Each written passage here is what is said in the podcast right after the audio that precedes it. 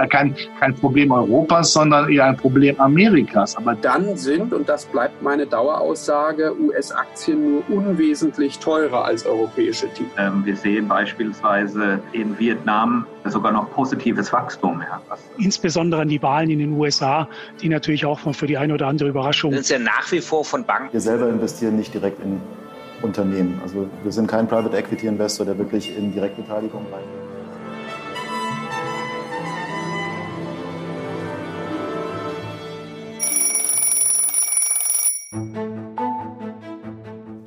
Ist das große Bild.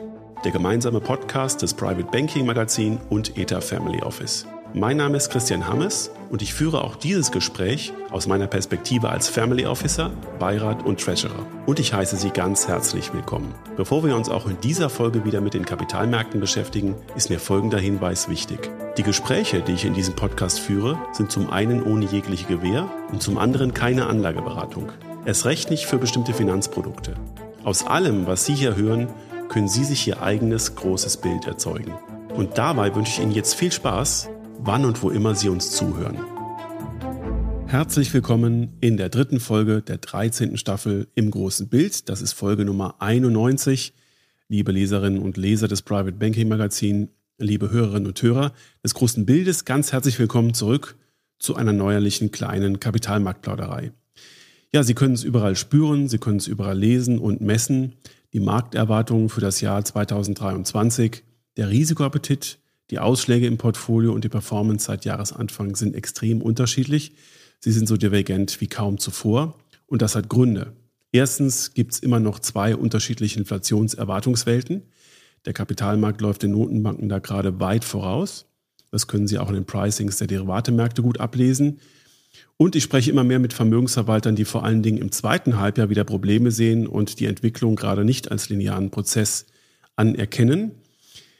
Es wird also höchste Zeit, dass wir uns mit dem Know-how eines breit aufgestellten Maschinenraums auseinandersetzen und das beleuchten. Heute freue ich mich auf das Gespräch mit Caroline Schulze-Palstring, der Leiterin der Kapitalmarktanalyse von Metzler Private Banking.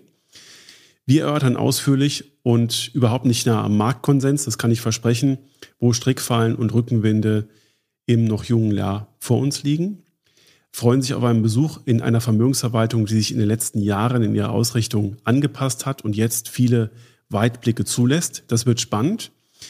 Viel Spaß mit Caroline Schulze-Palstring vom Backhaus Metzler und versäumen Sie es nicht, wenn Sie keine neuen Markteinschätzungen äh, versäumen wollen, indem Sie uns einfach abonnieren. Und wenn Sie die Analysen hier wertvoll finden, dann lassen Sie uns eine positive Bewertung da. Vielen Dank und viel Spaß.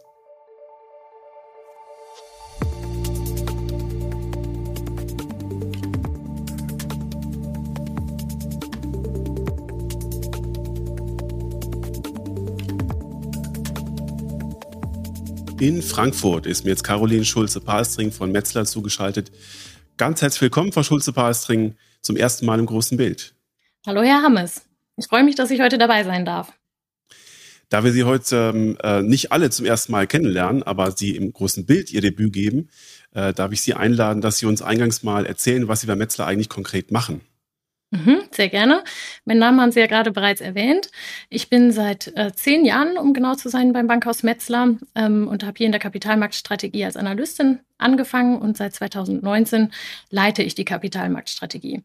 Das heißt, wir schauen uns aus der Vogelperspektive die Märkte an ähm, und überlegen uns, mit welcher Asset Allocation äh, wir ein, sagen wir mal, sinnvolles Portfolio konstruieren können.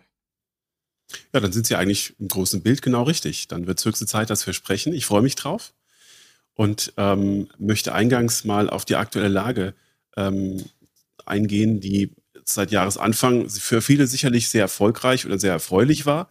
Ähm, wir haben durch die nachlassende äh, oder erholende Inflationserwartung ähm, viele Lasten von europäischen Schultern genommen bekommen und äh, viele andere Klassen haben darauf positiv reagiert.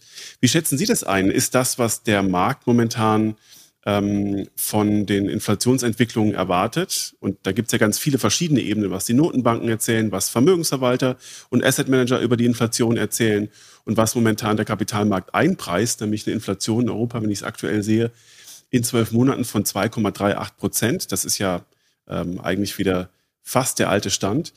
Äh, ist das nicht ein großes Risiko nach diesem großen, nach dieser großen Entlastungsrallye? Ja, also im Grunde genommen trauen wir dieser Erholung auch nicht ganz so recht über den Weg, um ehrlich zu sein. Ähm, es gibt Grund zur Erleichterung, definitiv. Ähm, ich denke, die Faktoren haben Sie in Ihren vorherigen Podcasts schon angesprochen. Äh, China hat sich von der Null-Covid-Strategie verabschiedet. Wir haben ähm, nachlassende Inflationsraten, zumindest mal in den USA, möglicherweise hoffentlich auch in der Eurozone bald. Ähm, und einige Dinge, die vorher belastet haben, wie zum Beispiel die Energiekrise oder die Lieferkettenengpässe, scheinen sich allmählich aufzulösen. Also es kommt vermutlich nicht so schlimm wie zwischenzeitlich befürchtet. Ähm, dass jetzt die Rezessionsängste komplett ausgepreist werden, das halten wir für zu optimistisch. Da können wir später auch noch mal im Detail drauf eingehen. Ähm, insbesondere im Zusammenhang mit der anderen Erwartung, dass gleichzeitig die Zinsen zum Jahresende gesenkt werden können. Was ja impliziert, dass die Inflationsraten dann doch so stark fallen, wie Sie es gerade angesprochen haben, nämlich auf oder vielleicht teilweise sogar ja, nahe ähm, dem Zielwert der Notenbanken von zwei Prozent. Dass diese beiden, sagen wir mal, Erwartungshaltungen Ausbleiben einer Rezession bei gleichzeitigen äh, Zinssenkungen, dass das so koexistiert am Markt, äh, das halten wir für problematisch. Denn damit die Inflation wirklich nachhaltig nachlässt, müsste es eigentlich eine Art von Rezession geben, die zumindest zu etwas mehr Arbeitslosigkeit oder zu noch etwas mehr Schwäche am Immobilienmarkt führt. Insofern ist es schon fast ähm, paradox, dass diese beiden Erwartungshaltungen jetzt hier am Markt koexistieren können. Wir gehen davon aus, dass es sich auf die eine oder andere Art auflösen wird. Entweder die Rezession äh, tritt dann doch ein und kommt doch etwas schwerer als erwartet, äh, oder eben die Zinssenkungen am Jahresende bleiben aus. Mhm. Insofern sehen wir da eher Enttäuschungspotenzial nach vorne hin. Wenn man die Inflation äh, jetzt äh, mal so aufspaltet auf die verschiedenen Treiber, dann ähm, haben Sie richtigerweise gesagt, die Nachfrageseite ist ja noch gar nicht so richtig beruhigt. Äh, jetzt lassen erstmal die Energiepreise nach. Ähm, das heißt, wenn die Notenbanken verstanden haben, äh, und das ist jetzt äh, immer wohlfeil, so von der Seitenlinie die Notenbanken äh, zu benoten und äh, zu kritisieren, aber wenn die Notenbanken ähm, der Welt signalisieren, den Märkten signalisieren, dass äh, wir nicht so sehr auf die Energiepreise gucken sollen, sondern eher auf die Nachfrageseite und das Ungleichgewicht zwischen Angebot und Nachfrage hat ja die Inflation erzeugt, nicht nur bei den Energiepreisen, dann ähm, brauchen wir tatsächlich sowas wie eine Rezession. Und die große Frage ist doch, ob die Notenbanken äh, sich diesen Schuh anziehen. Also ob sie sich wirklich ähm, durch ihre ähm, gestrenge Politik dafür verantwortlich machen lassen, dass wir momentan glauben, wir umgehen die Rezession in den USA und in Europa. Und am Ende äh, zerren sie uns aber doch dadurch. Und wie machen sie das? Machen sie das dadurch, dass sie die Zinsen erst viel, viel später senken, als wir das alle glauben? Oder machen sie das dadurch, dass die Zinsschritte, die wir jetzt so erwarten, das ist ja alles schon eingepreist und da wird ja auch niemand mehr böse überrascht, äh, wenn, wenn alles so kommt, wie äh, dass wir noch zwei Zinsschritte sehen in Europa, in den USA und ähm, dann ist alles gut. Mhm. Ja, also ich sag mal so, wenn die Notenbanken den Fehler aus den 70er Jahren vermeiden wollen, äh, dann äh, werden sie versuchen, nachhaltig die Inflation zu bekämpfen. Denn damals war es ja so, dass wir nicht über den gesamten Zeitraum, also über die gesamte Dekade hinweg hohe Inflationsraten hatten, sondern die Inflation war ja zwischenzeitlich immer wieder runtergekommen, ist dann aber wieder gestiegen, weil eben die zugrunde liegenden Treiber äh, dann doch noch inflationär gewirkt haben. Ähm, ja, ähm, ich denke, man muss bei der Zinspolitik aktuell berücksichtigen, dass Zinsänderungen eigentlich mit einem sehr langen Zeitverzug wirken. Also man spricht ja von ungefähr, also von mehreren Quartalen bis zu zwölf Monaten, bis die ihre volle Wirkung entfalten. Dass die Notenbanken dann mit der Zeit etwas zögerlicher werden, wenn sie restriktives Terrain erreicht haben, äh, wie jetzt beispielsweise in den USA geschehen, in, äh, in der EZB sind wir ja auch äh, mittlerweile soweit, äh, kann ich durchaus nachvollziehen. Wir glauben auch daran, dass wir den Höhepunkt der Zinsen in diesem Jahr erreichen werden ob die Notenbanken dann tatsächlich zum Jahresende die Zinsen senken, äh, das halten wir derzeit noch für unwahrscheinlich. Es wäre auch eine Möglichkeit, dass die Notenbanken zunächst pausieren und abwarten, wie sich die Wirtschaft entwickeln und dann sozusagen datenabhängig äh, darauf den, den weiteren Zinspfad gestalten. Mir drängt sich immer so der Eindruck auf, dass wir noch nicht verstanden haben, dass sich Zyklen vielleicht einfach sehr stark beschleunigen. Also dass sich äh, Wirkungsmechanismen und Eingriffe der Notenbanken sehr schnell im Markt durchsetzen dass Märkte sehr schnell anfangen, durch Krisen hindurchzuschauen und schon antizipieren, was als nächstes kommt. Und dadurch die, die Wellen immer kürzer werden, die Zyklen sich immer stärker verkleinern. Das wäre ja, wenn das so ähm, ist, wie ich das gerade beschreibe, ähm, schon ein Zeichen dafür, dass wir äh, tatsächlich das, was der Markt einpreist, so etwa dann ähm, realisiert sehen würden.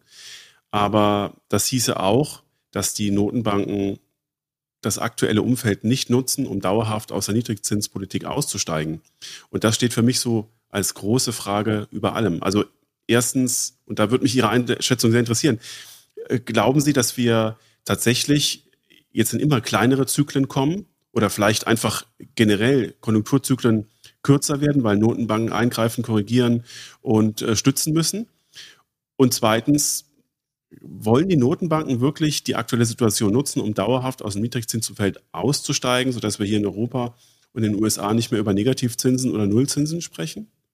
Mhm. Ja, das sind spannende Fragen, die gehen schon fast in strukturelle Betrachtungsweisen hinein.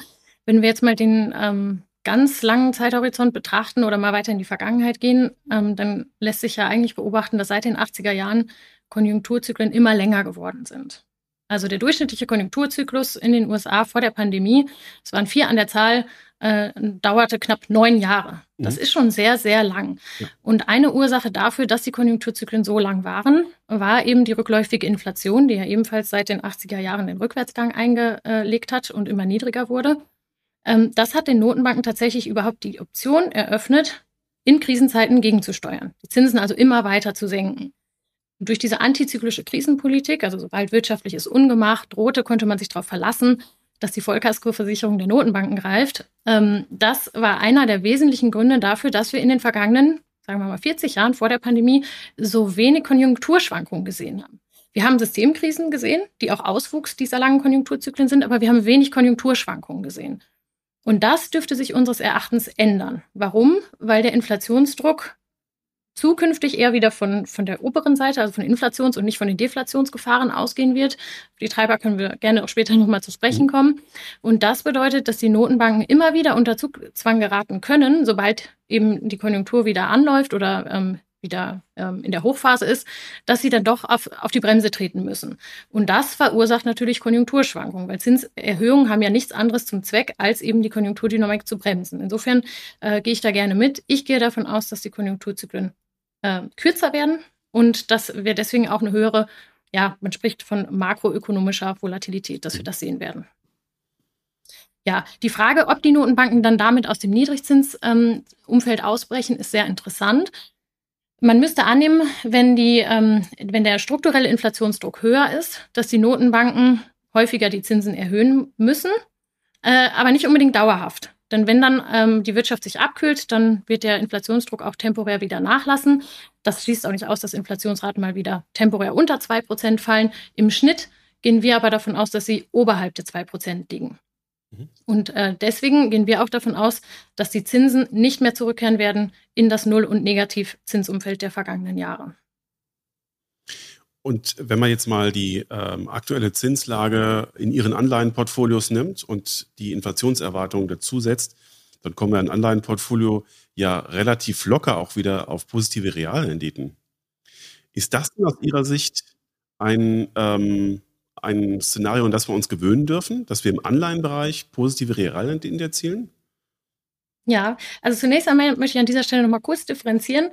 Ähm, Realrenditen können ja verschiedene Art und Weise berechnet werden. Legt man die aktuelle Inflation zugrunde, dann sind sie natürlich auf rekordnegativen Ständen, ganz klar, weil die Inflation derzeit noch sehr hoch ist. Wenn man aber das macht, was bei unter vielen Finanzmarktteilnehmern üblich ist, nämlich dass man die Inflationserwartungen zugrunde legt, dann sehen wir teilweise wieder reale positiv reale Renditen. Das sieht man auch, wenn man auf inflationsindexierte Papiere schaut. Da kann man dann ja die positive reale Rendite derzeit auch ablesen. Ähm, das ist ein anderes Umfeld als das, was wir vorher hatten. Anleihen lohnen sich wieder tatsächlich. Ähm, ich im relativen Vergleich zu Aktien ähm, sind sie aus unserer Sicht immer noch nicht so attraktiv wie Aktien, aber man muss sagen, die laufende Rendite ähm, hat sich so erhöht, dass es durchaus ähm, lohnt, da mal wieder hinzuschauen. Die Frage, ob dieses Szenario auf Dauer anhält, da würde ich sagen, da wäre ich so ein bisschen vorsichtig, denn was bedeuten positive Realrenditen? Das, die bedeuten eine Belastung für die Wirtschaft.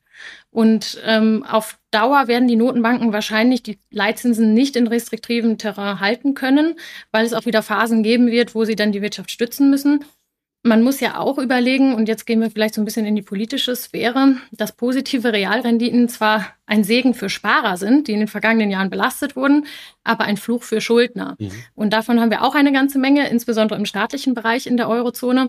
Und äh, da wären dauerhaft positive Realzinsen natürlich für die äh, Schuldenlast eine Hiobsbotschaft. Insofern, ähm, es kann durchaus sein, dass wir temporär positive Realzinsen sehen, wie auch aktuell, wenn eben der Inflationsbekämpfung äh, Vorzug gegeben wird. Ähm, dauerhaft glauben wir noch nicht daran, dass sich das so einpendeln wird.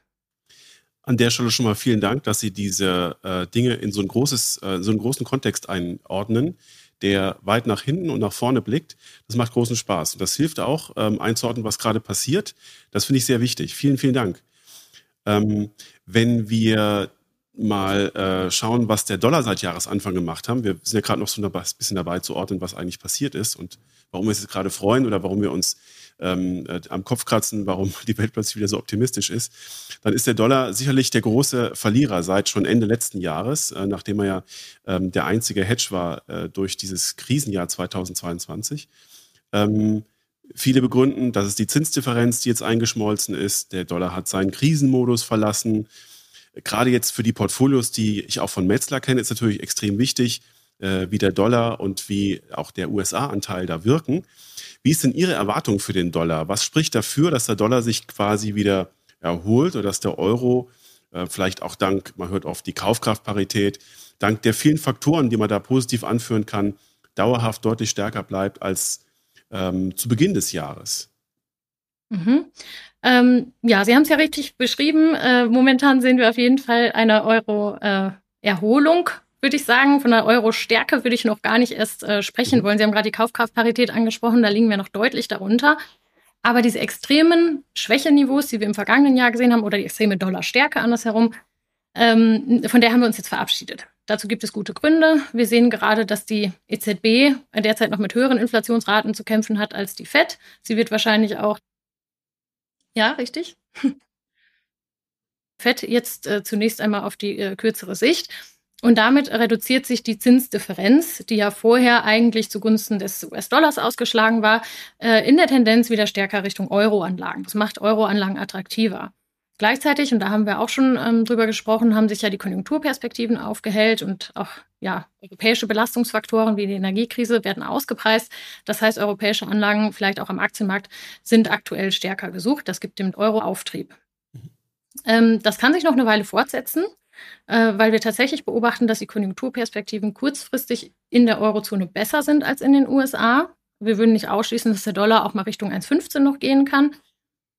Ähm, dauerhaft sind wir, sind wir da noch eher ein bisschen äh, vorsichtig, weil wir nicht ganz äh, im Konsens sind mit der Marktmeinung, dass eine Rezession ausbleibt. Und wenn es tatsächlich zu einer Rezession käme, selbst wenn diese zuerst in den USA einsetzt, ähm, ist mir eigentlich keine Situation bekannt, in der sich die Eurozone komplett von einer US-Rezession entkoppeln kann. Als offene Volkswirtschaft hängen wir da natürlich dann äh, ganz eng da dran. Und insofern könnte ich mir vorstellen, dass der Dollar zunächst nochmal äh, oder dass der Euro zunächst nochmal etwas stärker wird. Dann aber, wenn die Rezession da ist, vielleicht auch nochmal etwas federn lässt, dann sind wieder sicherere Häfen äh, gefragt. Und ja, Sie hatten vorhin nochmal von der dauerhaften äh, Euro-Stärke gesprochen. Ähm, ob der Euro mittelfristig die Kaufkraftparität erreichen könnte, selbst unter guten Bedingungen, ähm, ja, ist diskussionswürdig. Wir alle kennen die Konstruktionsfehler in der Eurozone und äh, die Themen, die da immer mal wieder hochgespült werden, insbesondere in Zeiten höherer Zinsen, wie wir sie ja jetzt ähm, aktuell wieder sehen, kommen dann natürlich auch gerade diese ähm, Schuldenthematiken ähm, im Euro-Währungsverbund wieder äh, schneller an die Oberfläche. Und strukturell ähm, wird ja oft angeführt, dass im Euroraum die Rohstoffpreise für uns höher bleiben, die Energiepreise bleiben höher, egal wie sich alles politisch entwickeln wird und ähm, vielleicht auch der Arbeitskräftemangel bei uns in Europa ein bisschen mehr schmerzt als in den USA. Ähm, alles das spricht eigentlich gegen die Wettbewerbsfähigkeit europäischer Unternehmen und vielleicht auch gegen die strukturelle Stärke des Euroraums gegen die USA. Mhm. Ja, also im Grund, vom Grundsatz her gebe ich Ihnen da recht. Es gibt einige strukturelle Stärken in den USA, ähm, was zum Beispiel die Regulatorik betrifft, ähm, auch was äh, die, äh, ja, Sie haben den Arbeitsmarkt angesprochen, auch da sehen wir demografische Veränderungen. Ähm, die nicht positiv sind, aber in Europa kommt es teilweise vielleicht noch etwas äh, schlimmer. USA ist ein klassisches Einwanderungsland. Bei uns gibt es da noch ein bisschen was zu tun.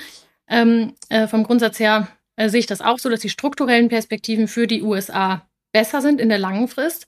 Ich würde aber auch das Energiethema gar nicht so sehr allein aus negativer Brille betrachten. Warum nicht? Wir haben gesehen, dass trotz ähm, Energiekrise ungeahnten Ausmaßes die Unternehmen im vergangenen Jahr die Industrieproduktion konstant halten konnten. Nicht alle Unternehmen, aber im Schnitt.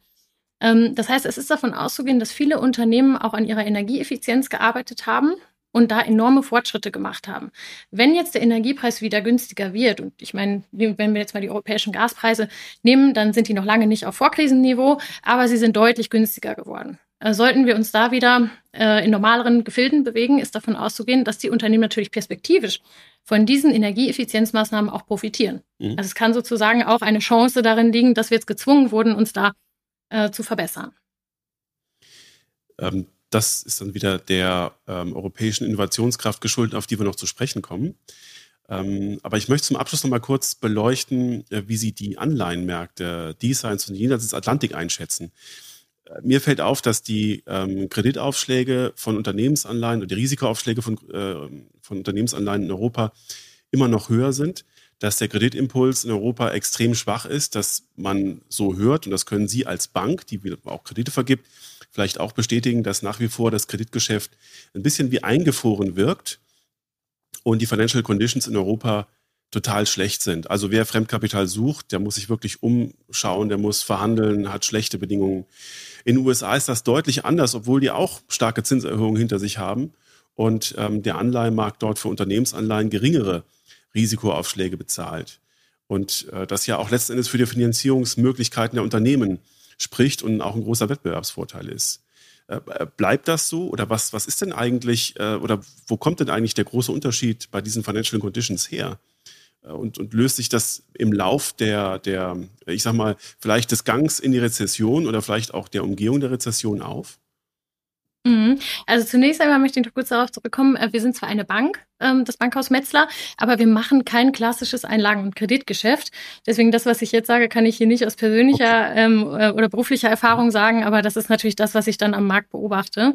Ähm, ja, also man sieht, dass der Kreditimpuls in der Eurozone rückläufig ist. Wenn man sich die, also die Bundesbank veröffentlicht ja dankenswerterweise da immer monatlich Statistiken darüber und da beobachten wir eben, dass die Kreditvergabe an private Haushalte wie auch an Unternehmen rückläufig ist. Ähm, äh, rückläufig in dem Sinne, dass weniger Neukredite vergeben werden. Es werden aber immer noch Neukredite vergeben. Das heißt, nur die Veränderungsrate ist negativ. Ähm, wenn man sich dann das Ganze in einer längeren Betrachtung anschaut, dann ist es tatsächlich so, dass die Kreditvergabe auch im Rahmen der Corona-Pandemie stark angesprungen war. Das heißt, wir kommen hier auch in Richtung Normalisierung zurück. Also es ist nicht ungewöhnlich, dass wir einen negativen Kreditimpuls sehen.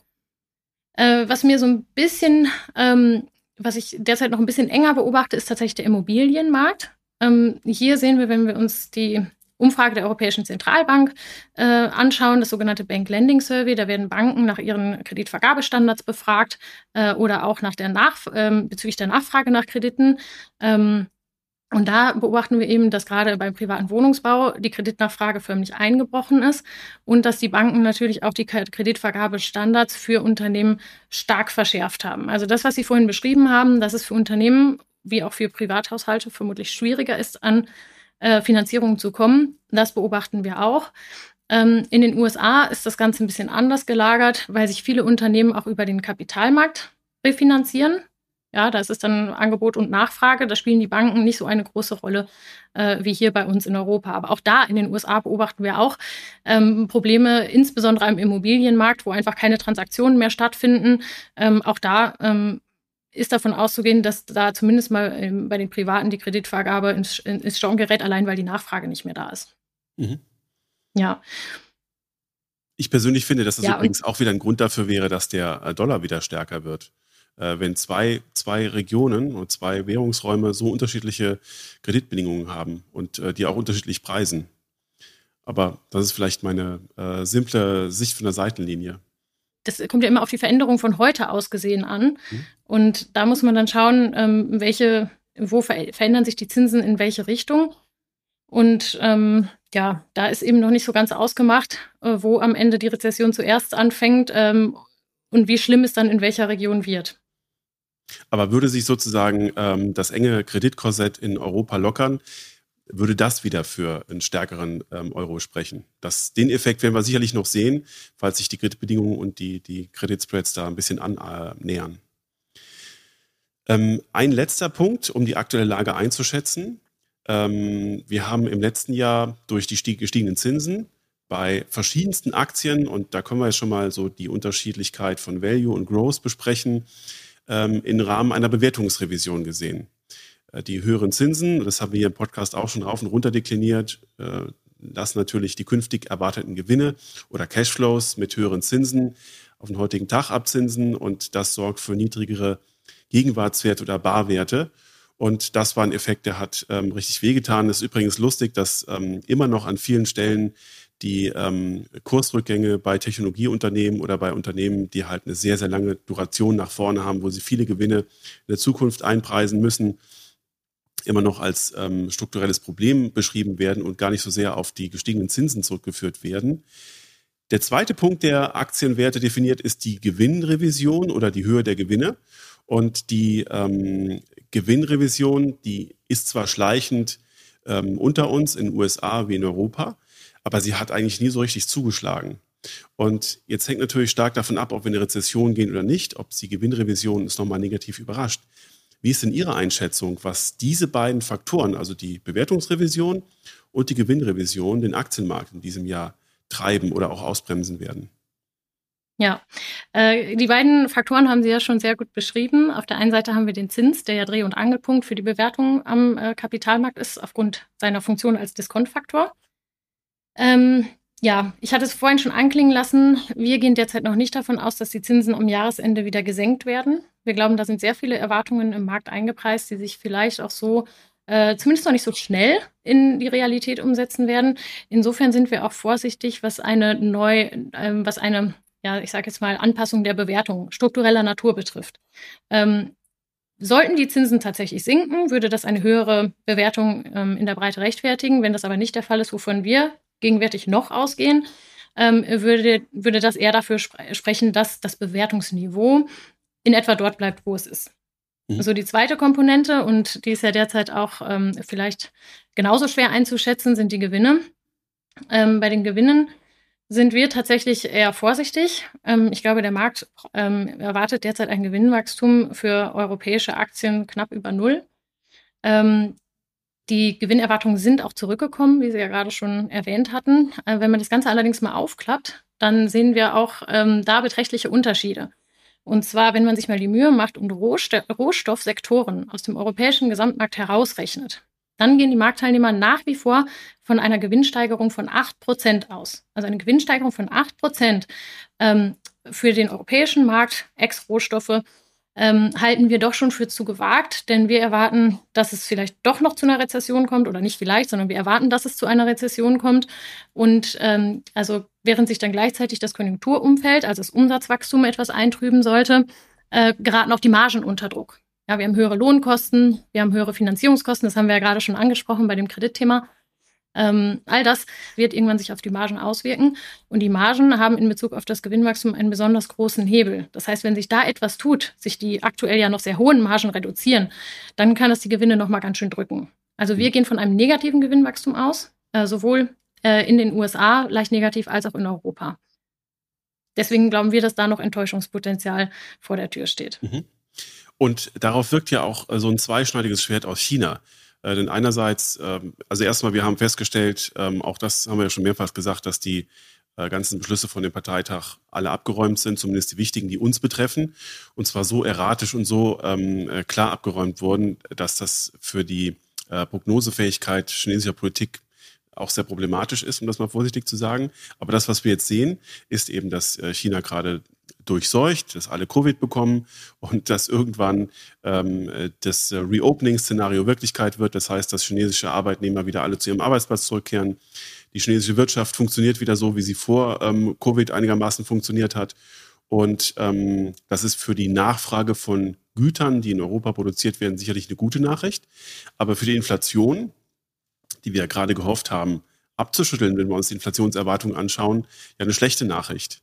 Wie kann das denn auf die Marktstimmung wirken? Ja, richtig. Da sprechen Sie eigentlich den Knackpunkt an. Ähm, das, was ich vorhin schon mal versucht habe, so zu skizzieren. Einerseits ähm, werden jetzt die Wachstumsschätzungen raufgenommen aufgrund von China und die Inflationsschätzungen wurden runtergenommen, was äh, an und für sich nicht so ganz konsistent ist. Äh, wir sehen das bereits bei den Rohstoffpreisen. China ist ja ein großer Abnehmer, ähm, eigentlich gar nicht unbedingt am stärksten von Energierohstoffen, sondern eher was andere Industrierohstoffe betrifft. Mhm. Ähm, Kupfer, Aluminium, äh, Eisenerz ähm, ist China mit Abstand der größte weltweite Nachfrager und deswegen beobachten wir ja auch schon seit äh, eben dem Herbst letzten Jahres, dass hier Industrierohstoffe um mehr als 20, teilweise über 40 Prozent gestiegen sind. Und das konterkariert natürlich so ein Stück weit das äh, Szenario, dass die Inflationsraten schnell sinken werden. Das heißt nicht, dass sie nicht sinken werden, denn dazu müssen die Rohstoffpreise ja auf das auf, über den vorherigen Hochpunkt gehen. Aber damit wird das Abwärtspotenzial von der Seite erstmal begrenzt. Insofern äh, muss man tatsächlich abwarten und das ist äh, natürlich auch ja so ein bisschen schwierig in der Phase, wo wir momentan sind, weil man tatsächlich auf die Daten schauen muss. Wird am Ende die Konjunktur doch nicht so schnell wieder Fahrt aufnehmen äh, wie gedacht? Äh, oder bleibt die Inflation dann höher, dass die Notenbanken mehr machen müssen? Von der einen oder anderen Seite wird sich dann ausgehen. Aber wenn man sich die drei Regionen untereinander anguckt, USA, Eurozone, China, dann würden wir derzeit der chinesischen Volkswirtschaft für dieses Jahr die besten Konjunkturaussichten äh, zubilligen. Mhm. Wenn wir das mal ähm, so ein bisschen im größeren Kontext sehen, was die drei Regionen, USA, Europa und China, ähm, äh, tun und wie sie wechselwirken, dann ähm, ist es ja schon so, und Sie haben es auch beschrieben, dass wir Europäer natürlich sehr stark davon abhängig sind, wie es der amerikanischen Konjunktur geht, auch der chinesischen oder der asiatischen Konjunktur. Und ähm, dass äh, sicherlich da eine Verknüpfung besteht, die auch bleibt. Aber trotzdem sind ja trotz alle drei Regionen äh, gerade so in verschiedenen Fahrwässern, was ähm, äh, nicht unbedingt den, die, die, Zinspolitik angeht. Da ist äh, Europa weitgehend synchronisiert mit den USA. Aber die regulatorischen Bedingungen, die Finanzierungsbedingungen ähm, und das, was die Konjunktur langfristig daraus macht, spricht ja eigentlich dafür, dass sich diese drei Regionen ähm, Stück für Stück desynchronisieren, auch wenn sie mal diese zwei großen politischen Pakete äh, nebeneinander stellen. Das, was der äh, Joe Biden mit seinem ähm, Inflation äh, Protection Act, wenn er so richtig heißt, ähm, beschlossen hat oder auf den Weg gebracht ja. hat und was äh, Frau von der Leyen in ähm, den in, in Europa mit dem sogenannten Green Deal auf den Weg gebracht hat, also den Investitionssummen, die da in erneuerbare Energien gehen. Äh, das sind ja beides ähm, Felder, die, glaube ich, zu unterschiedlichen Investitionsanreizen führen. China ist nochmal eine ganz andere Nummer. Glauben Sie, dass sich die drei Regionen, äh, was die Zyklik angeht und auch was die Abhängigkeit angeht, in, in drei verschiedene Richtungen entwickeln? Ich denke, dass tatsächlich ähm, die Eurozone sich weltweit gar nicht so stark entkoppeln kann, zumindest jetzt noch nicht, weil die Handelsverflechtungen wirklich sehr, sehr ähm, äh, groß sind oder sehr eng sind. Ähm, wenn wir uns die US-Wirtschaft anschauen, dann gibt es da einen riesigen ähm, binnenwirtschaftlichen Absatzmarkt. Ähm, den gibt es in der Eurozone auch. Ähm, aber die Eurozone ist tatsächlich traditionell viel stärker exportorientiert. Und äh, solange wir so exportorientiert sind, sind wir natürlich eng mit der Weltwirtschaft verbunden. Äh, die Chinesen sind traditionell auch eng mit der Weltwirtschaft verbunden, ähm, waren ja auch lange sozusagen ähm, betitelt als die Werkbank der Welt, was sie ja lange nicht mehr sind. Ähm, aber auch hier richtet sich der Fokus wieder verstärkt auf den Binnenkonsum. Also wir beobachten tatsächlich seit einigen Jahren, dass man hier den heimischen Absatzmarkt ähm, ausbauen möchte, dass man sich hier auf die äh, ja, jährlich an Kaufkraft gewinnende Mittelschicht fokussieren möchte. Und äh, da können sich natürlich Veränderungen auftun, dass sich auch ähm, da ähm, die, die, die Rollen eben verschieben. Ja, also man muss sagen, diese Prozesse, die laufen ja sehr lang, die laufen auch nicht immer linear. Das kann dann mal in die eine oder andere Richtung ausschlagen. Aber ich denke, dass hier sozusagen ähm, ja, der Wettlauf auch um Innovation und äh, Wettbewerb äh, tatsächlich begonnen mhm. hat. Und ähm, da wird man dann äh, sehen, wer sich da am Ende durchsetzen kann. Wenn wir das bisher Gesagte mal verknüpfen mit Ihrem Maschinenraum und mit dem, was Sie in der Vermögensverwaltung machen, dann ähm, äh, sage ich jetzt mal so aus der Beobachterperspektive, was ich äh, begleiten durfte, dass Ihr Haus sich aus Europa kommend ähm, vor ein paar Jahren angefangen hat, äh, noch intensiver mit USA und amerikanischen Aktien zu beschäftigen und da auch den Technologiebereich ähm, stark gewichtet hat und, und aufgenommen hat. Das war insbesondere zu der Zeit, als ähm, sich die Technologie so stark äh, während der Corona-Zeit entwickelt hat und da nachgefragt wurde. Ähm, In China haben Sie, glaube ich, kein Aktienresearch oder für China, aber es wäre ja eine Idee. Ist Ihnen was bekannt? gibt es Planung, gibt es Überlegungen, dass Sie sozusagen neben den beiden Kernregionen, die jeder ähm, europäische ähm, Investor in irgendeiner Form abgedeckt haben möchte, auch ähm, über Direktanlagen und Direktresearch in China nachdenken oder in Asien generell? Mhm. Ähm, also es ist tatsächlich so, dass wir auch aktuell ähm, die Region China im Portfolio abdecken. Wir haben tatsächlich sogar unsere, ja, unser Exposure äh, im Hinblick auf Asien zu Beginn des Jahres nochmal erhöht. Ähm, es ist immer noch nicht hoch, mhm. ähm, aber wir wollten eben äh, sozusagen partizipieren ähm, daran, dass wir dieser Konjunktur oder dieser Wirtschaftsregion eben die besten Konjunkturaussichten attestieren. Ähm, jetzt ist es immer so die Frage, wie hoch ist sozusagen die Ausrichtung oder das Engagement in China? Das kann man auf der einen Seite ähm, direkt machen, wie Sie es gerade schon angesprochen haben, äh, indem man chinesische Aktien kauft. Ähm, das machen wir über Fondslösungen, mhm. weil wir eben sagen, ähm, ja, Emerging Markets ist eine andere Region. Da hilft es vielleicht dann wirklich Experten vor Ort ähm, zu beauftragen, da die richtigen Unternehmen zu suchen, ähm, mit einem ähnlichen Ansatz wie wir ihn fahren. Also äh, auf gute Qualität und äh, eben diese ganzen fundamentalen Faktoren zu achten. Das heißt, das ähm, sozusagen machen wir über Fondslösungen auch aus einem Diversifikationsaspekt. Sie haben die politischen oder regulatorischen Risiken auch in diesen Regionen angesprochen. Das heißt, ein Direktinvestment äh, kommt da für uns zum jetzigen Zeitpunkt nicht in Frage, aber wir bilden die Region Asien über Fonds äh, ab.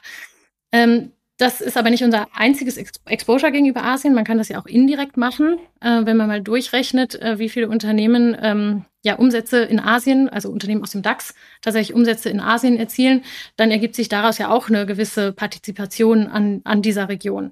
Und ähm, da muss man dann je nach Einschätzung, ähm, es gab mal eine Zeit lang ähm, eine Zeit, wo wir da ähm, darauf geachtet haben, dass das äh, Exposure hinsichtlich Asien nicht so groß ist, weil es eben dann wirtschaftlich da auch äh, so mehr Fragezeichen gab. Aktuell ähm, kann man schon fast darüber nachdenken, äh, ob man nicht mal das ein oder andere Unternehmen hinzukauft, was vielleicht auch da zumindest mal auf kürzere Frist, also mit einem etwas kürzeren Anlagehorizont von der Konjunkturerholung profitiert. Das ist übrigens, äh, liebe Zuhörerinnen, liebe Zuhörer, ähm, eine spannende Frage, wenn Sie Ihren Portfolio-Manager mal fragen, ob er diese Daten kennt, also wie hoch die Umsatzanteile des Aktienportfolios in Asien sind und oft kommen dann so geschätzte und ähm, zu hohe Daten. Ähm, ich versuche es immer von meiner Seite aus auszumessen. Dafür habe ich Bloomberg zur Verfügung. Äh, da gibt es immer einen großen Block, der ähm, regional nicht zuordnenbar ist, der immer so bei 20, 30 Prozent liegt, was die Aussagekraft auch wieder so ein bisschen ähm, abmildert. Wie messen Sie das denn? Wie viel Umsatzerlöse Ihre Aktien wirklich in Asien ähm, erzielen? Ich denke mal nur an die Allianz. Die Allianz sagt Ihnen nicht, wie viel Umsatz wo erlöst werden. Und das finde ich als deutscher Aktionär schwierig. Schade eigentlich auch. Ja, also da gibt es auf jeden Fall noch Verbesserungsbedarf bei der Berichterstattung. Und ähm, da sprechen Sie auch einen wichtigen Punkt an, weil es ist tatsächlich nicht einfach, ähm, diese Umsatzanteile zu schätzen. Ähm, es gibt Möglichkeiten über Marktdatenanbieter wie Bloomberg oder FactSet, ähm, diese anteilig sozusagen ähm, Schätzungen dafür zu ziehen. Man kann ein Portfolio hinterlegen und dann werden aufgrund von berichteten Umsatzzahlen, aber auch aufgrund von äh, Algorithmen, die diese Umsatzanteile schätzen, diese Prozentuale ausgewiesen. Das machen wir auch. Das heißt, wir haben das schon sehr eng im Blick, wie hoch da die Umsatzanteile sind. Wir verlassen uns aber nicht darauf, denn wir haben ja hier noch unsere Unternehmensanalysten, die die Unternehmen, die wir allokieren, sehr gut kennen, über die Zahlen immer noch mal drüber schauen äh, und dann noch mal ihre eigene Einschätzung ähm, abgeben. Und so versuchen wir uns ein möglichst konsistentes Bild dazu zu machen, trotz aller Mängel, die da leider an der Datenlage bestehen. Ja. Im Gespräch stehen wir gerade sozusagen ähm, beim längerfristigen Blick auf die Region und äh, beim Blick nach vorne, verknüpft mit Ihrem Maschinenraum, um das nochmal ähm, kurz einmoderieren zu sagen. Und äh, da finde ich es total spannend, wie Sie ähm, rückblickend betrachtet die Gewichtung in den Regionen gemanagt haben. Und genauso spannend ist die Frage, was Sie über die beiden Hauptregionen USA und Europa in diesem Jahr denken. Äh, viele prognostizieren, dass sich die Aktienmarktperformance endlich, endlich, endlich mal in Europa nochmal stärker darstellt als in den USA. Das haben wir zum Jahresbeginn, ich glaube, der letzten gefühlt äh, sechs Jahre schon immer behauptet und haben auch ganz viele Gründe dafür gehabt, warum die Europäer diesmal besser performen. Es äh, stimmt aber leider nie. Ähm, wird das dieses Jahr anders sein? Also wird aus Ihrer Sicht Europa die USA outperformen im Aktienmarkt? Mhm. Äh, das waren jetzt zwei, drei Fragen, glaube ich. Ich will noch mal kurz ausholen. Wir, ähm, bei der letzten einfach. Mit der, oder bei der letzten, ja, sehr gerne. ähm, gut, also aktuell spricht tatsächlich sehr viel für Europa. Ähm, die wesentlichen Belastungsfaktoren aus dem vergangenen Jahr, das hatte ich, glaube ich, vorhin auch schon mal erwähnt, äh, Lieferketten haben vor allen Dingen europäische exportorientierte Unternehmen äh, getroffen.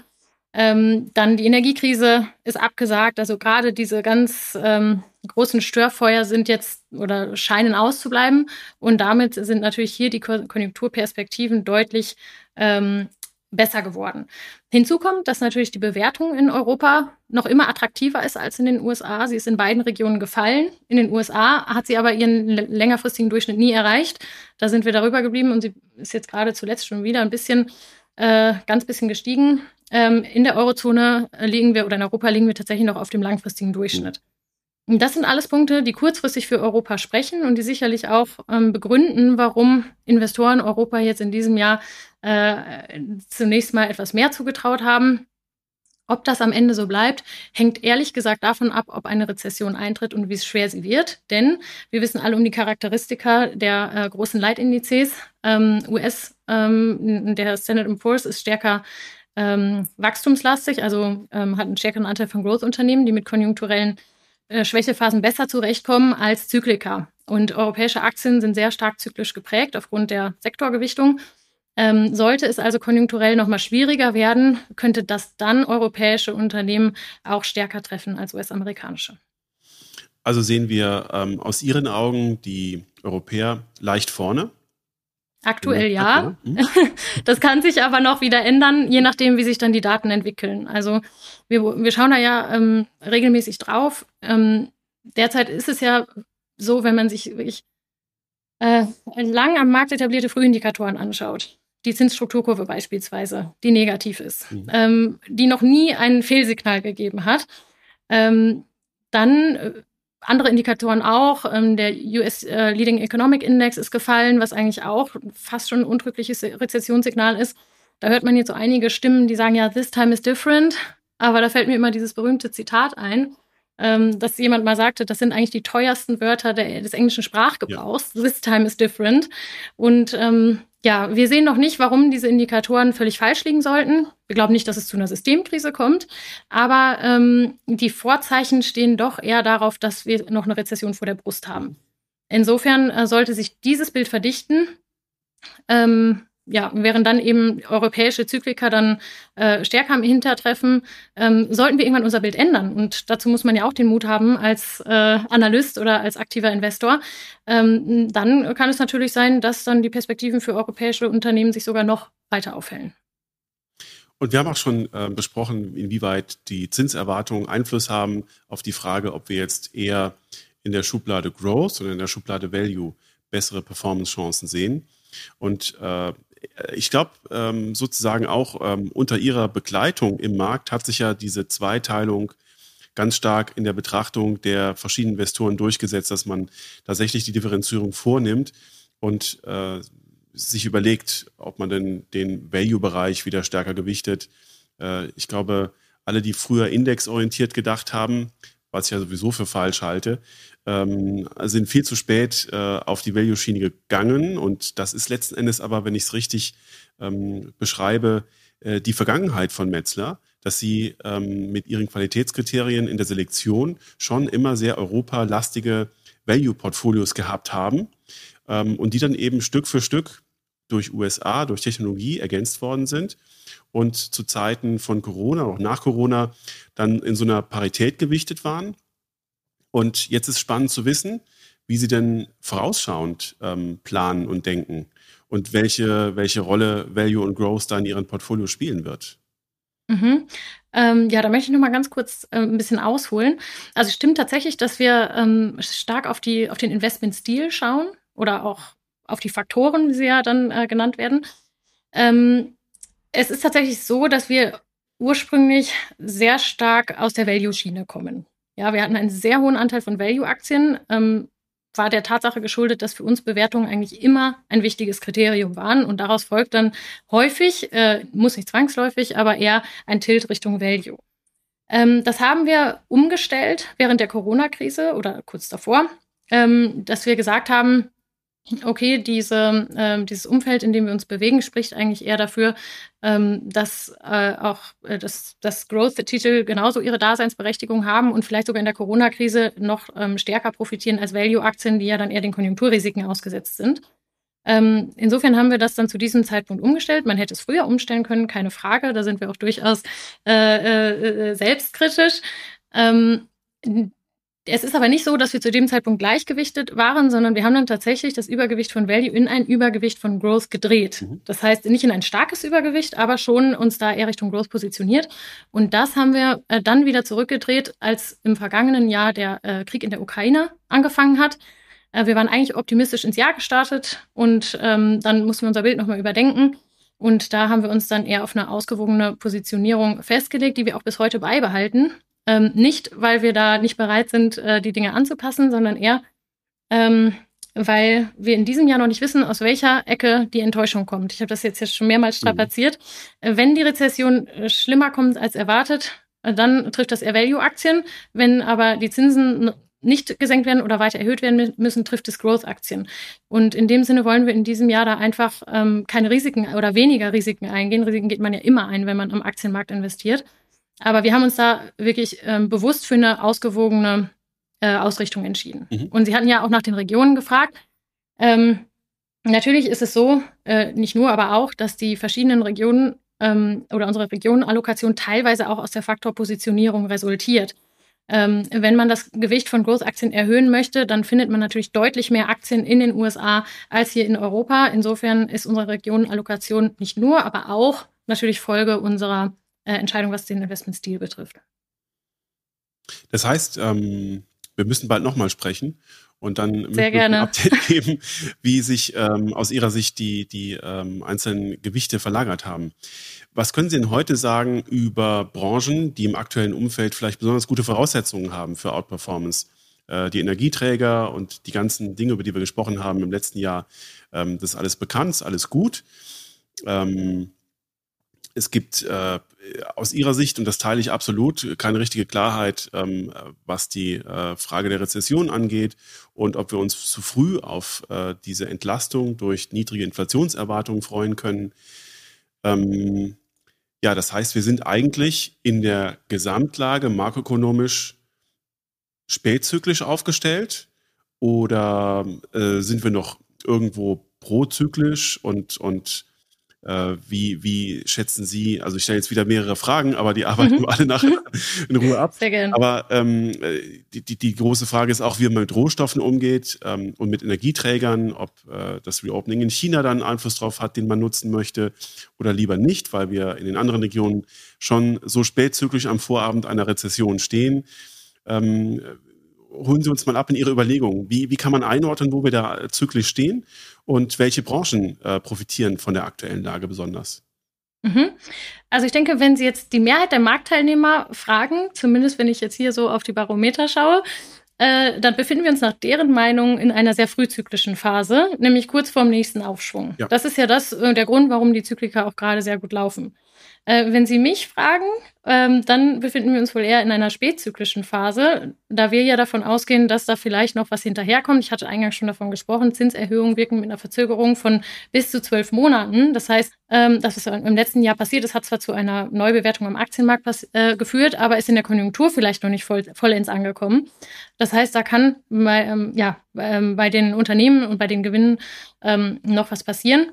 Insofern würde ich uns derzeit eher noch im spätzyklischen äh, Stadium verorten und ähm, historisch betrachtet sind das dann eigentlich die Zeiten, wo eher defensive Sektoren gefragt sind. Ähm, insofern wäre das jetzt vielleicht sogar ähm, eher die Zeit, nochmal bei Defensiven zuzugreifen. Wir sind da so positioniert, dass wir eher ein höheres Gewicht an defensiven Sektoren haben, ähm, beispielsweise Staples oder Healthcare. Ähm, wir würden aber in dem Moment, wo die Rezession eintritt, dann auch schon darüber uns Gedanken machen, wann wir das zyklische äh, Gewicht wieder erhöhen, also wann wir auch wieder ähm, konjunktursensitivere Branchen allokieren. Ähm, denn das ist auch klar, wenn die Rezession da ist, äh, dann äh, warten die Märkte nicht, bis sie vorbei ist, sondern eigentlich äh, beginnen die Märkte ja schon historisch betrachtet vier Monate vor Ende der Rezession wieder zu steigen. Wir glauben nur nicht, dass das jetzt schon sozusagen der Punkt ist, dass wir jetzt schon ähm, quasi friktionslos in eine Konjunkturerholung übergehen, sondern dass da vielleicht erst noch was, äh, erst noch negative Nachrichten hinterherkommen. Wir hatten ja so mehrere Sonderkonjunkturen, wenn wir uns mal überlegen, welche Branchen können eigentlich in so einem Portfolio wie gewichtet sein. Und eine Sonderkonjunktur hatten oder haben immer noch Banken und Versicherungen durch die gestiegenen Zinsen. Bilden Sie das in irgendeiner Form besonders ab? Ja, das wäre noch ein Punkt, den ich unabhängig vom Konjunkturzyklus machen würde. Ähm, unser Gewicht in Financials haben wir eher ausgebaut als abgebaut äh, im Zuge der Zinswende, weil das natürlich für ähm, Finanzunternehmen ein strukturell deutlich besseres Umfeld ist ähm, durch die Abkehr von der Negativzinswelt. Also ähm, das ist für uns ein Faktor zu sagen, hier haben sich die Rahmenbedingungen verbessert. Äh, natürlich muss man auch hier gucken, ähm, vielleicht noch eher bei Banken als bei Versicherungen, wenn sich das konjunkturelle Umfeld eintrübt, dass man da nochmal genauer hinschaut, weil wir hatten es eingangs schon über die Kreditvergabe. Ähm, sollte es da mal zu Problemen kommen, äh, sind die natürlich auch sehr konjunktursensitiv. Aber das äh, versuchen wir so gut wie möglich im, im Blick zu behalten. Ähm, aber strukturell muss man tatsächlich sagen, hat sich das Umfeld für, Finanzin für Finanzinstitute mhm. verbessert. Ja, aber dann eben eher die Geschäftsbanken, die auch Einlagen-Kreditgeschäft machen und weniger die Investmentbanken. Und wie stehen Sie zu den ähm, Anteilen an Rohstoffen und Energie im Portfolio? Ähm, ja, also Energie ist so ein, so ein Thema, das ja, aus, das ja von verschiedenen äh, Seiten her äh, getrieben wird. Zunächst einmal ähm, muss man ja sagen, dass der äh, Ölpreis seine Höchststände verlassen hat. Ähm, da haben wir dann ja eher ähm, ja, negative Basiseffekte, wahrscheinlich auch bei den Gewinnen der Unternehmen, die ja im letzten Jahr Rekordgewinne erzielt haben. Ähm, es ist noch nicht ganz klar, in welcher Form wie Gewinne abgeschöpft werden. Das muss man äh, auch noch in, in, einzelnen Ländern mal abwarten. Äh, ist aber ein politisches Risiko, was natürlich über dem Sektor äh, schwelt. Kurzfristig kann man sagen, könnte das Reopening in China die Ölpreise jetzt noch mal ein bisschen anfeuern. Ob wir da jetzt wieder auf das, äh, auf diese ähm, Stände jenseits der 100-Marke gehen, das wage ich mal zu bezweifeln, insbesondere mit unserem Rezessionsausblick. Das bedeutet ja, dass Energiepreise dann auch schlagartig wieder fallen können. Insofern lassen wir derzeit ähm, die Finger davon. Ähm, ich würde aber nicht ausschließen, dass irgendwann der Punkt kommt, wo wir auch Energieaktien wieder allokieren, wobei man natürlich auch da immer mit Hinblick auf ESG-Risiken ähm, da noch andere Komponenten Einfluss finden. Mhm. Ja. Dann ähm, sind wir mal die einzelnen Branchen, die eine Rolle spielen könnten in diesem Jahr, ähm, abgeschritten. Es sei denn, es äh, fällt Ihnen noch eine ein. Mhm. Ähm, Nochmal zurückgegriffen auf das, was wir vorhin gesagt haben. Es ist jetzt tatsächlich so, dass es auch im IT-Sektor interessante Aktien gibt. Also wir hatten davon gesprochen, dass jetzt die Bewertungen am Aktienmarkt allgemein korrigiert wurden durch den Zinsanstieg. Das hat natürlich Wachstumsaktien ganz besonders betroffen, weil da die Gewinne dann noch ein bisschen weiter in der Zukunft liegen. Und ähm, wir glauben, dass diese Anpassung der Bewertung äh, weitgehend abgeschlossen ist. Und das heißt, auch da finden sich Aktien, die durchaus wieder jetzt eine angemessene Bewertung haben, die strukturelle Trends besetzen, äh, der Digitalisierung oder im Cloud-Geschäft, äh, an denen man natürlich partizipieren möchte und die natürlich auch ähm, irgendwie eine gewisse, gewisse Kurspotenziale suggerieren in der Zukunft. Mm, die Messlatte ist aber immer, dass die Bewertung stimmen muss und dass die Qualität der Unternehmen stimmen muss. Denn was wir vor ähm, jetzt der ähm, Zinswende erlebt haben im Niedrig- und Negativzinsumfeld, war ja im Prinzip, dass jede äh, Wachstumsaktie nach oben gespült worden ist durch das billige Geld und äh, da eigentlich gar keine Differenzierung mehr vorgenommen äh, wurde, ob es sich um ein wirklich äh, qualitativ gutes Geschäftsmodell äh, handelt oder ob das eher, naja, so eine wohlklingende Investment-Story ohne unternehmerische Substanz war. Mhm. Und da glauben wir, da wird jetzt wieder stärker differenziert werden. Also wir glauben nicht, dass Growth-Aktien ähm, keine, ähm, keine Potenziale haben, aber es müssen eben Unternehmen sein, die Wachstumsfelder besetzen und die ein valides Geschäftsmodell haben. Und da greifen wir dann auch gerne zu, wenn sich hier unseres Erachtens attraktive Chancen-Risikoverhältnisse ergeben. Mhm. Wenn Sie in den USA blicken, gibt es da Unternehmen, äh, die sich besonders aufdrängen, aufdrängen auf äh, in der aktuellen Situation? Also nicht Unternehmen, Branchen. Mhm. Ja, wie gesagt, also ich würde fast, also das, das mit den Großunternehmen, das gilt ja. natürlich vor allen Dingen für die USA, mhm. ähm, um das nochmal abzuschließen. Ähm, Capital Goods sind natürlich auch interessant vor dem Hintergrund, was Sie gesagt haben mit den Infrastrukturinitiativen, die geplant sind und ähm, die vielleicht ja auch nochmal ausgebaut werden in Zukunft. Ähm, das sind Themen, wo wir, wo wir durchaus hinschauen, ja. Mhm. Wenn wir nochmal eine Etage tiefer gehen in Ihren Maschinenraum und ähm, ich mal die Frage in den Raum stellen darf, was ist denn aus Ihrer Sicht eigentlich Qualität? Der Begriff Qualität ist äh, schon oft gefallen im Rahmen dieses Gesprächs und viele Portfolio-Manager benutzen den so. Ich glaube, äh, ist nicht identisch und wissenschaftlich gleichförmig anzuwenden.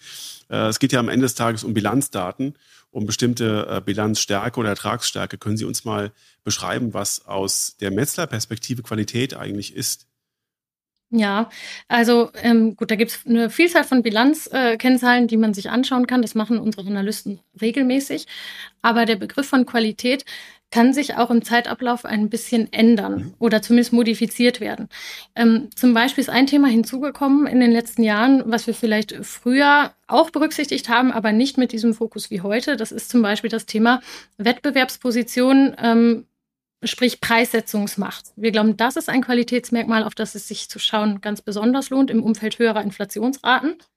Ähm, dann gibt es ein weiteres Merkmal, äh, was vielleicht jetzt auch nicht mit der Bilanzqualität direkt zusammenhängt. Ich meine, die Kennzahlen, die, die, die kennen Sie alle, die kann man dann äh, sozusagen jetzt in aller Breite ausführen. Aber ein weiterer Punkt, auf den wir zusätzlich auch noch schauen und der für uns auch die Qualität eines Unternehmens ausmacht, ist natürlich auch ähm, mittlerweile das Thema geografisches Exposure.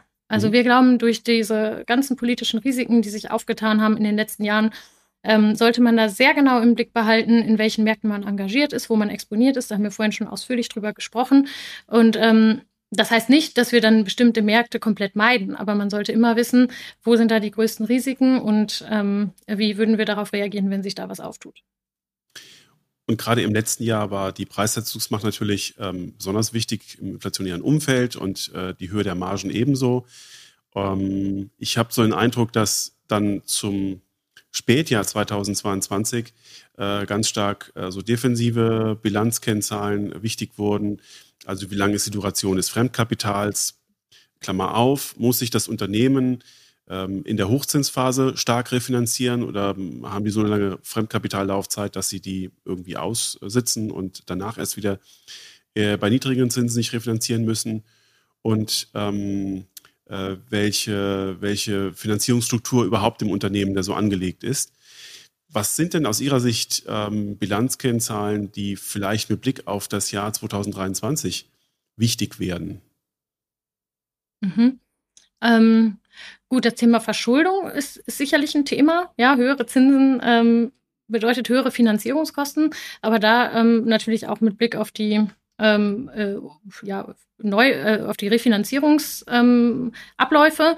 Ähm, ja, im europäischen Investment-Grade-Bereich, äh, denke ich, haben sich viele Unternehmen ähm, jetzt in der Niedrigzinsphase sehr gut finanziert. Das heißt, in den nächsten Jahren haben wir vielleicht an unterdurchschnittliche Refinanzierungsbedürfnisse, was, was grundsätzlich ganz gut ist. Ähm, das Thema kann dann irgendwann später wieder nochmal virulenter werden, aber, aber solche ähm, Dinge sind dann sicherlich anzuschauen, weil nicht jedes Unternehmen hat sich, hat vielleicht die Gunst der Stunde genutzt. Ähm, ja, wie gesagt, also tatsächlich dann diese anderen Faktoren wie äh, Preissetzungsmacht ähm, in einem Umfeld, wo die Konjunktur schwächer läuft, äh, sicherlich auch ähm, Wachstum.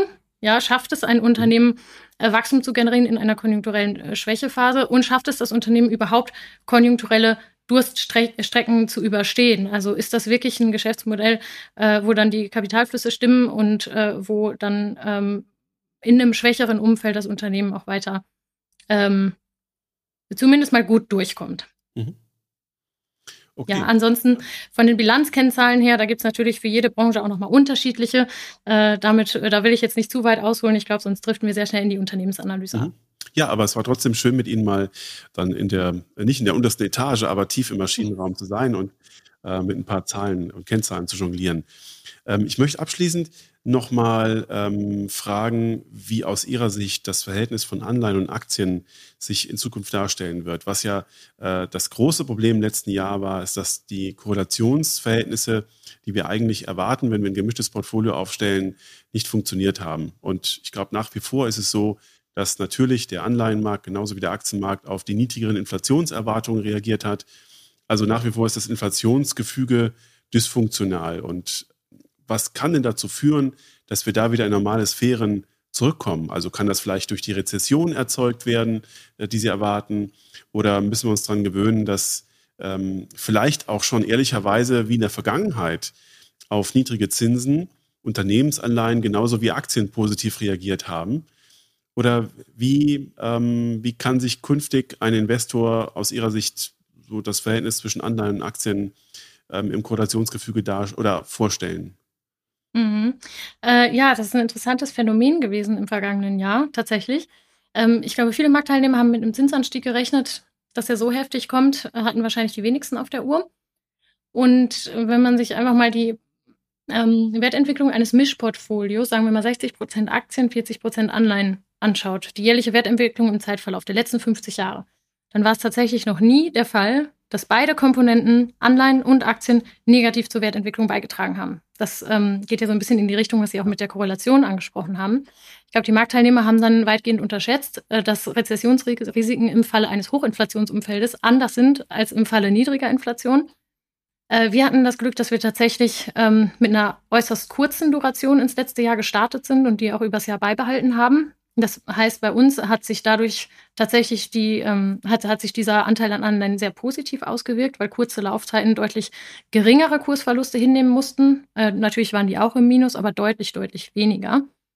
Ähm, ja, hinzu kommt, dass man natürlich in dem Portfolio oder wir hatten ähm, äh, da das auch nochmal äh, etwas gestreut, auch über inflationsindexierte Anleihen, was uns da letztlich auch geholfen hat. Ähm, ich denke, es geht auch darum, was möchte man denn mit Anleihen erreichen? Und das ist natürlich je nach Investor sehr unterschiedlich. Ähm, für uns ist es wichtig, dass wir nicht die höchste Rendite erzielen, sondern dass wir unter Risikogesichtspunkten eine angemessene Rendite erzielen. So steuern wir quasi unseren Anleiheblock, ähm, dass ich nämlich im Falle solcher Szenarien wie im letzten Jahr äh, ich eben noch mal einen Block habe, der mich da so ein bisschen abfedert. Ähm, und deswegen ähm, haben wir da auch sehr, sagen wir mal, sehr konservative Strukturen, dass wir äh, sehr stark auf die Bonität achten äh, unserer Anleihen, dass wir da auch bestimmte Strukturen einhalten, ähm, was die einzelnen Segmente betrifft.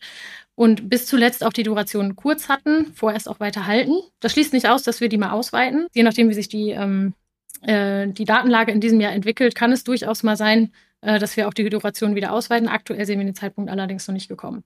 Was jetzt die Allokation zwischen den Assetklassen betrifft, ähm, dann ist es tatsächlich so, dass äh, Anleihen attraktiver geworden sind als vorher, weil wir einfach eine laufende Rendite haben im Unternehmensanleihebereich mittlere Laufzeit von 3,5 Prozent. Da konnte man äh, ja die letzten Jahre eigentlich nur von träumen. Ähm, es ist aber immer noch so, wenn wir uns die langfristigen Ertragserwartungen anschauen, für die Assetklasse Aktien und für die Assetklasse Anleihen, dann sehen wir da Aktien immer noch im Vorteil und zwar deutlich. Ja, durch die geringeren Bewertungen haben Aktien schon langfristig jetzt äh, auch ihr äh, Kurspotenzial wieder erhöht, mal un, äh, ungeachtet der kurzfristigen Risiken, die da noch schlummern. Ähm, würden wir deswegen weiterhin auf der strategischen Ebene zu einer Übergewichtung von Aktien raten. Ähm, aber natürlich auch das muss man ähm, äh, dem kann man Rechnung tragen, dass Anleihen deutlich äh, attraktiver geworden sind. Es geht nicht mehr nur um eine Diversifizierung der Null in nominaler äh, Rechnung, sondern da ist tatsächlich jetzt wieder, zumindest mal nominal, äh, aktuell auch teilweise real, was zu verdienen. Mhm. Wunderbar. Frau Schulze-Pastring, um Ihre breite Klaviatur ähm, abzurunden, würde ich Sie jetzt noch bitten, dass Sie uns vielleicht psychologisch ähm, ein paar ähm, Tipps geben für den Ausblick auf das Jahr 2023. Wir haben ganz viele Fragestellungen diskutiert. Sie haben ähm, auch gar kein so richtig rosarotes Bild äh, für das kommende Jahr formuliert, sondern Sie fahren auf Sicht. Äh, Sie sind nicht ähm, extrem pessimistisch, aber Sie sehen schon die Risiken, äh, die viele andere nicht mehr sehen. Was kann man sich denn ähm, als Investor, egal ob man eine Stiftung ist, ob man ein Altersvorsorgevermögen hat, ob man gieriger Aktionär ist, ähm, in diesem Jahr psychologisch noch äh, auf die Fahnen schreiben? Was, was sollte, worauf sollte man achten ähm, und äh, was sollte so das Motto sein für die Investments in diesem Jahr? Ja, ja, Psychologie ist ein interessantes äh, Phänomen am Kapitalmarkt, davon gibt es ja recht viel. Ähm, also zunächst einmal glaube ich, Investoren sollten sich auf höhere Volatilität einstellen. Warum? Wir kommen aus einem Niedrigzinsumfeld und treten jetzt zumindest mal in ein höheres Zinsumfeld ein. Ähm, wir kommen aber aus einer sehr langen Phase, äh, wo sich Ungleichgewichte aufgebaut haben. Das sehen wir teilweise am Immobilienmarkt, teilweise bei der Verschuldung, teilweise bei sogenannten Zombie-Firmen, Unternehmen, die nur am Markt sind, weil äh, der Zins so gering ist. Äh, das sehen wir bei extrem niedrigen Unternehmensinsolvenzen in den letzten Jahren. Also da hat sich so ein bisschen was aufgestaut.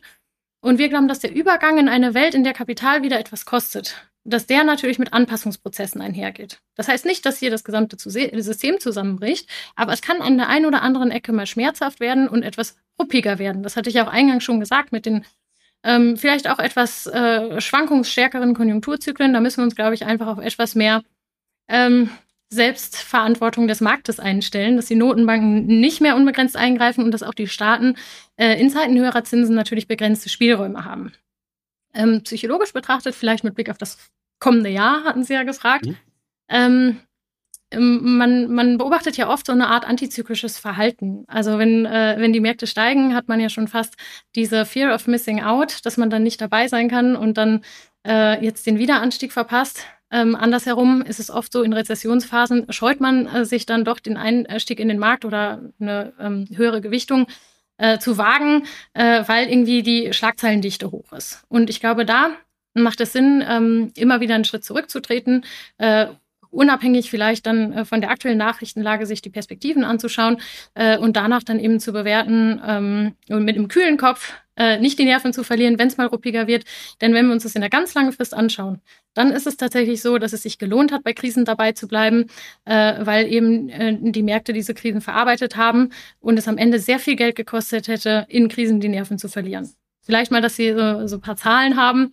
Äh, wir haben das mal ausgerechnet für den DAX-Index. Wenn man da die besten äh, zehn Tage verpasst hat in der Historie, dann hat das schon einen Renditenachteil pro Jahr von mehreren Prozentpunkten ausgemacht. Ja. Insofern, ähm, ja, äh, rate ich ähm, dazu, nicht sorglos zu werden, äh, aber vielleicht dann an der einen oder anderen Stelle einen kühlen Kopf zu bewahren. Wunderbar.